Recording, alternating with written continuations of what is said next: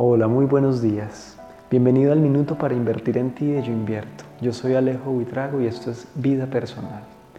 ¿Qué es la vida sino un complejo conjunto de relaciones? Si la vida está hecha de relaciones, las relaciones lo son todo. Es decir, las relaciones constituyen aquello que llamas tu vida. Aquello que llamamos vida simplemente es esa complejidad, ese tejido de montones de emociones, pensamientos, sentimientos y procesos vitales y biológicos.